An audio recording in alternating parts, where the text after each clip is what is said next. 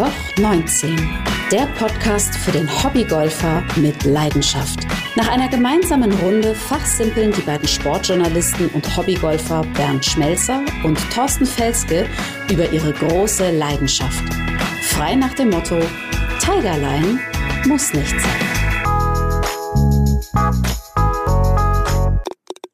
Herzlich willkommen zur magischen Folge 13. Das ist jetzt die Zahl, die Menschen bewegt. Glückszahl, Unglückszahl, das kann alles passieren. Was wir festgestellt haben, ist, auch im Golfsport kann alles passieren. Das Thema ist heute Regeln, die keiner kennt. Und jetzt müssen wir eins vorausschicken bei dieser Folge. Thorsten, euer Thorsten hat damit er das ganz genau erklären kann und damit dieser Podcast noch besser wird, er hat jetzt ein Seminar gemacht. Thorsten, ich verneige mich vor dir und äh, übergebe jetzt das Mikrofon. Du hast ein Seminar gemacht. Bitte erkläre genau, was du tust. Was ich getan habe, besser gesagt. Ich war in Hennef in der Sportschule und habe dort das Kompaktseminar zum Golfsekretär mitgemacht.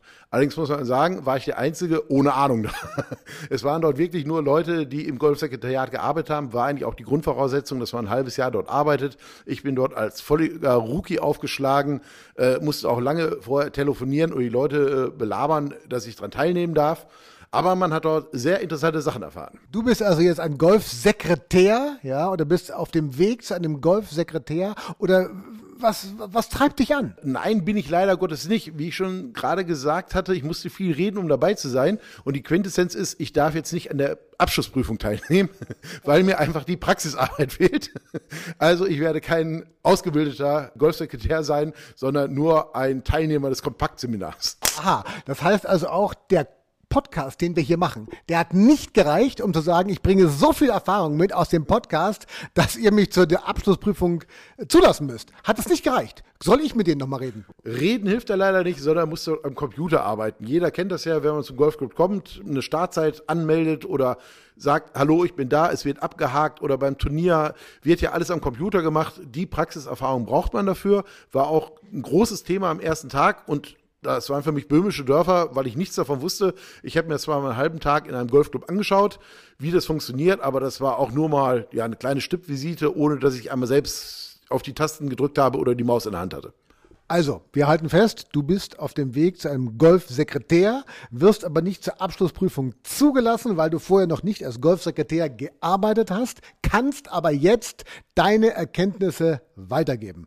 Ist das soweit richtig zusammengefasst? Das ist äh, sehr gut zusammengefasst, weil es war für mich auch hochinteressant. Wie gesagt, die Leute, die dort waren, die haben alle mindestens ein halbes Jahr schon im Golfsekretariat gearbeitet und dort wurden dann Themen angeschnitten, wo ich dachte, die müsste eigentlich jeder wissen. Aber das wussten 90 Prozent der Leute dort auch nicht und ich natürlich auch nicht. Dann fangen wir jetzt mal an. Was muss man beachten bei dem Thema, das wir heute haben? Regeln, die ganz sicher niemand kennt. Das war so gewesen, so habe ich es aufgefasst, weil alle zuckten mit den Schultern und sagten, das haben wir ja noch nie gehört. Und wir hatten dort mehrere Referenten gehabt, die uns was erzählt hatten. Und jeder hatte so spannende Sachen erzählt, ja, von denen ich und auch wahrscheinlich viele andere vorher nichts gehört hatten. Dann fangen wir an mit einer Regel, die uns alle möglicherweise beschäftigen könnte oder vielleicht sogar mit zwei. Noch nicht. Es ist sehr nerdhaft, muss man jetzt sagen. Aber es gibt ja die bekannte 26.5. Das ist das Handicap, wo man nicht mehr schlechter werden kann. Wenn du jetzt mit Golf anfängst, Handicap 54, wirst du dir als Ziel setzen, endlich mal die 26.5 zu haben. Sobald du schlechter bist, also Handicap 36 oder 30 äh, noch was, kann ich nicht schlechter werden. Da kann ich einmal ein gutes Turnier spielen, werde runtergestuft und dann kann ich alles verhauen, mein Handicap bleibt bestehen. Komme ich aber unter 26.5, kann ich wieder hochgestuft werden. Also dann spiele ich 24-2, habe ein schlechtes Turnier, dann habe ich danach 24-3 auf einmal wieder. Und 26-5 ist praktisch die Grenze. Jetzt gibt es aber den Fall, und das war auch ein großes Thema, jetzt viele Rentner, die damals toll gespielt hatten, viele Turniere, äh, die haben aber auf einmal nicht mehr die Schlagnägel drauf. Die kommen halt nicht mehr an Handicap 26,5 ran, sondern spielen wesentlich schlechter. Dort haben auch viele gesagt, ja, wir haben einen Rentner da, der spielt fast jedes Turnier mit, wird aber immer letzter. Der hat bald keine Lust mehr. Und da haben wir eine sehr interessante Antwort drauf bekommen. Das ist eine Fachantwort von Britta Baxmann, die zuständig ist beim Deutschen Golfverband für Handicapführung und Platzreife. Also automatisch ist es tatsächlich so, dass ein Spieler sich oberhalb von 26,5 nur herabspielen kann. Das ist der Automatismus. Aber es kann dann dazu kommen, dass das aktuelle Handicap von dem kalkulierten Handicap-Index abweicht. Und der kalkulierte Handicap-Index kann dann deutlich höher sein, wenn der Spieler auch wieder höhere Ergebnisse erzielt hat.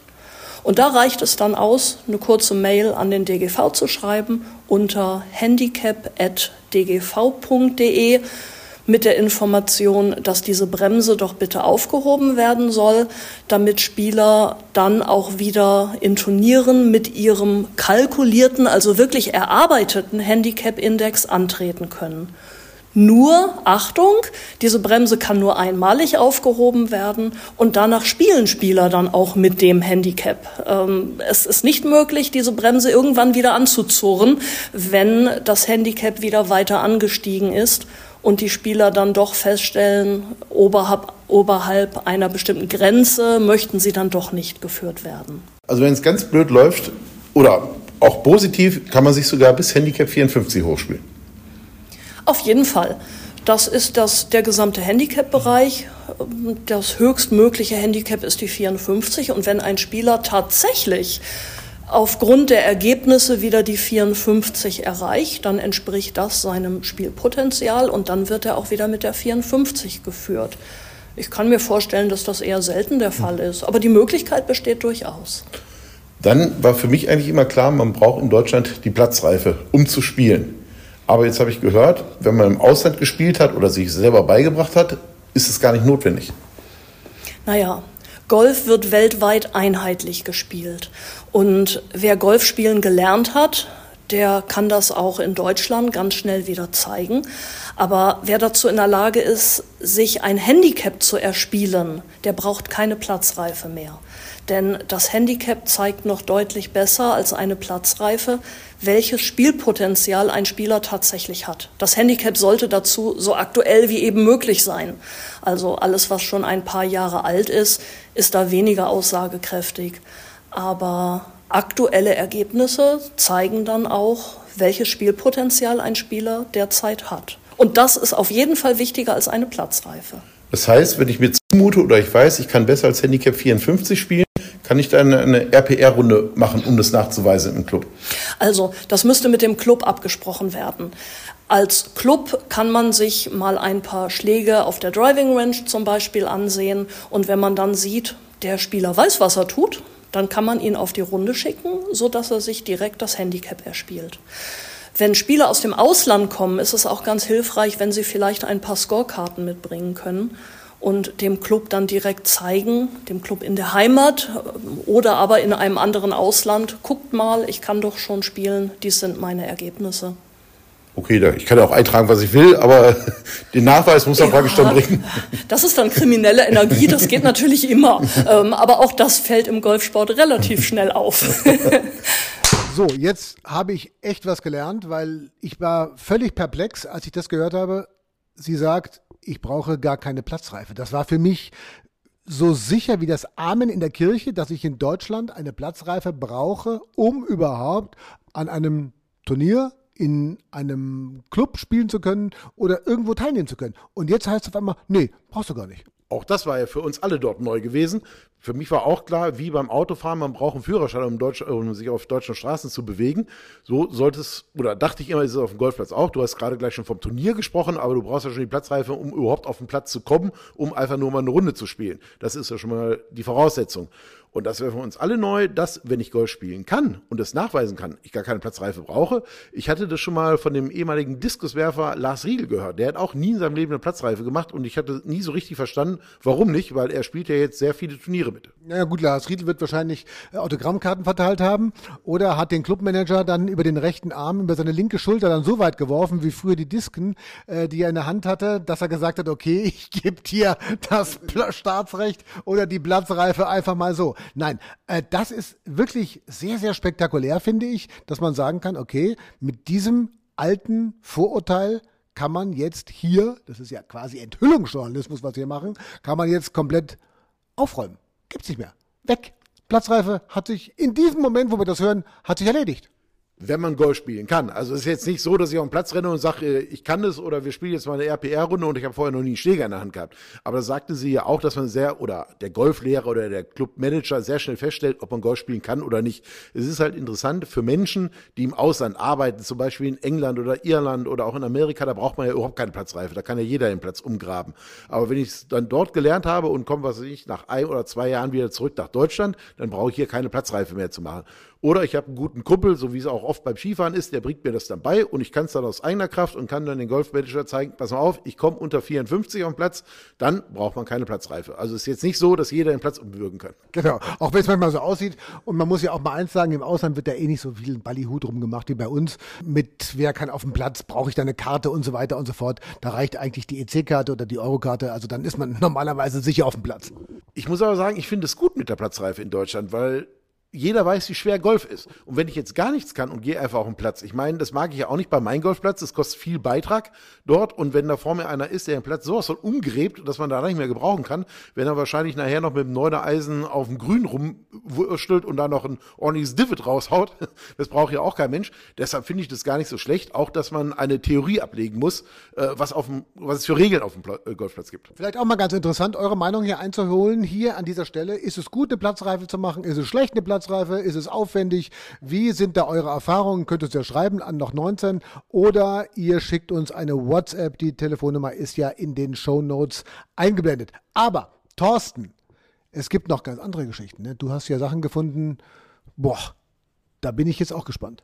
Ja, das ist eine Sache, wo sehr, sehr viel darüber diskutiert wird. Und da haben uns auch alle vom DGV gesagt, seit das neue Handicap-System eingeführt wurde, quillen bei denen die E-Mail-Fächer über und auch das Telefon gerade am Montag, Dienstag, wenn am Wochenende viele Turniere gespielt werden, weil keiner mehr versteht, wie habe ich mein Handicap runtergespielt oder warum bin ich schlechter geworden.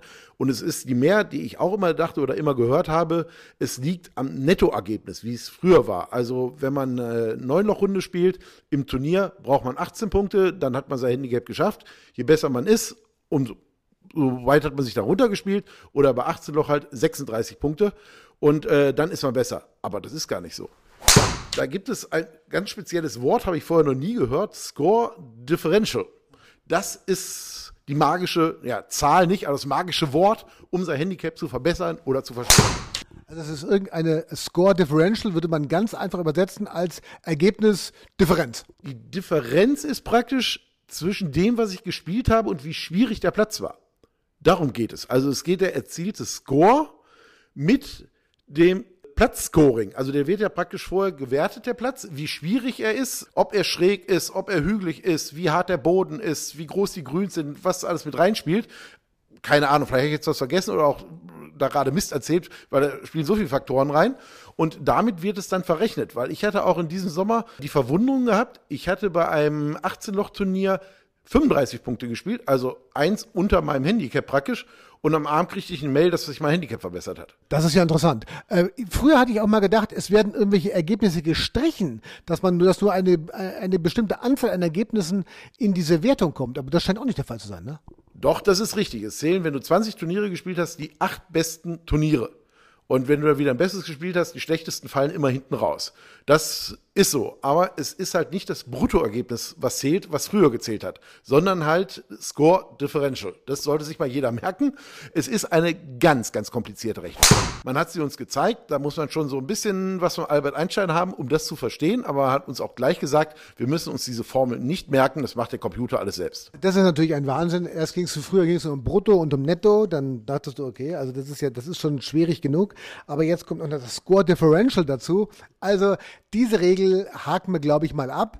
Ich würde sagen, ein Satz vielleicht doch noch dazu, weil du jetzt gerade diese, du blätterst ja immer hier nebenbei. Ich darf das ja mal verraten, ja. Du hast ja natürlich auch als angehender Golfsekretär hast du natürlich jetzt auch hier Unterlagen, an die kommt der Normalbürger nicht dran, ne? Das hoffe ich doch. Das ist ja wie in der Fahrschule. Da muss ja praktisch auch deine Prüfungsunterlagen kaufen und die haben wir da alle zur Verfügung gestellt bekommen. Ich habe die Unterlagen, darf aber nicht zur Prüfung. Das ist halt auch so deutsches Recht dann, also ähnlich wie die Platzreife. aber jetzt habe ich nochmal nachgelesen. Das Ganze heißt natürlich Kurs Rating, womit das verrechnet wird. Also das Nettoergebnis mit dem Kursrating wird verrechnet. Und je schwerer der Platz ist, umso weniger Punkte brauche ich praktisch, um es jetzt mal ganz simpel auszudrücken. Also schwerer Platz, äh, mittelmäßiges Ergebnis würde bedeuten, du verbesserst dich doch noch immer ein bisschen oder so. So ist es. Also es ist jetzt nicht, man macht keine Riesensprünge, dafür muss ich natürlich deutlich besser spielen als mein Handicap. Aber wenn es so knapp ist wie bei mir, 35 Punkte statt 36 und ich bin, glaube ich, um 0,2 Punkte hat sich mein Handicap verbessert gehabt damals. Also, verrückte Geschichten, die wir jetzt hier gehört haben. Drei unterschiedliche Sachen, drei unterschiedliche Regeln, die eigentlich keiner kennt. Thorsten, du als ich sage mal, gefühlter Golfsekretär. Du kannst das jetzt nochmal ganz kurz zusammenfassen, so dass es wirklich jeder versteht. Und zwar in sehr, sehr einfachen Worten. Ja, fangen wir an mit Handicap 26,5, was ja praktisch das schlechteste Handicap ist, was man haben kann. Wenn man trotzdem schlechter spielt, eine E-Mail zum DGV und man kann wieder hochgewertet werden, sogar bis Handicap 54. Also da steht einem alles frei, wenn man wieder Turniere gewinnen will, obwohl man nicht mehr so gut ist, ist das möglich, was wir alle nicht wussten. So, dann kommen wir zum Thema Platzreife. Auch das ist ja heute in diesem Podcast, der in die Geschichte der Podcasts im Golf eingehen wird. Ja, ich würde ja fast sagen, das ist schon so Hajo Seppelt-mäßig Geheimsache Golf. Äh, äh, so in diese Richtung geht es ja schon. Platzreife. Ja, ich dachte immer, oder wie die meisten dachten, man braucht in Deutschland eine Platzreife, die ist verpflichtend. Aber jetzt haben wir gelernt, das ist nicht so. Wenn ich Golf spielen kann, egal ob ich es im Ausland gelernt habe oder von einem Kumpel oder ich habe es mir selber beigebracht durch YouTube und ich kann es nachweisen, ist das Handicap wichtiger als die Platzreife. Allerdings immer in Absprache mit dem Club. Wenn ich zum Club gehe und sage, ich kann Golf spielen und er sagt, du brauchst aber hier die Platzreife, kann ich nichts machen. Also das ist so, das ist clubabhängig. Aber wenn man mit dem Manager redet, und sagt, ich kann es, dann brauche ich keine Platzreife. Und jetzt kommt das dritte Thema. Jetzt geht es um das Scoring Differential. Ja, warum geht das Handicap mal rauf und mal runter? Das ist ja wirklich extrem schwer und das müssen wir noch mal ganz kurz in einfachen Worten zusammenfassen. Ja, das ist wirklich, jetzt mal schauen, ob das funktioniert.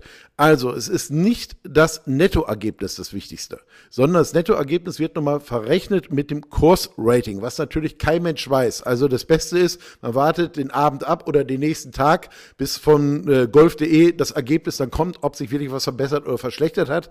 Es ist ein kompliziertes Rechensystem, aber einfach ausgedrückt hängt es damit zusammen, wie, was habe ich gespielt und wie schwer war der Platz gewesen. Daraus ergibt sich dann mein neues Handicap. Das ist sehr einfach und wirklich sehr, sehr anschaulich. Ich muss ja sagen, Gratulation, wenn ihr jetzt, ihr sagt, Thorsten, du bist so gut, du schaffst es zum Golfsekretär ohne diese Prüfung, weil du das besser erklären kannst als alle Golfsekretäre, die hier die Prüfung schon abgelegt haben, dann schreibt uns bitte eine WhatsApp. Dann versuche ich beim Deutschen Golfverband, beim DGV, noch eine Eingabe zu machen. Also bitte schreibt uns eine WhatsApp, ist ganz dringend, ja.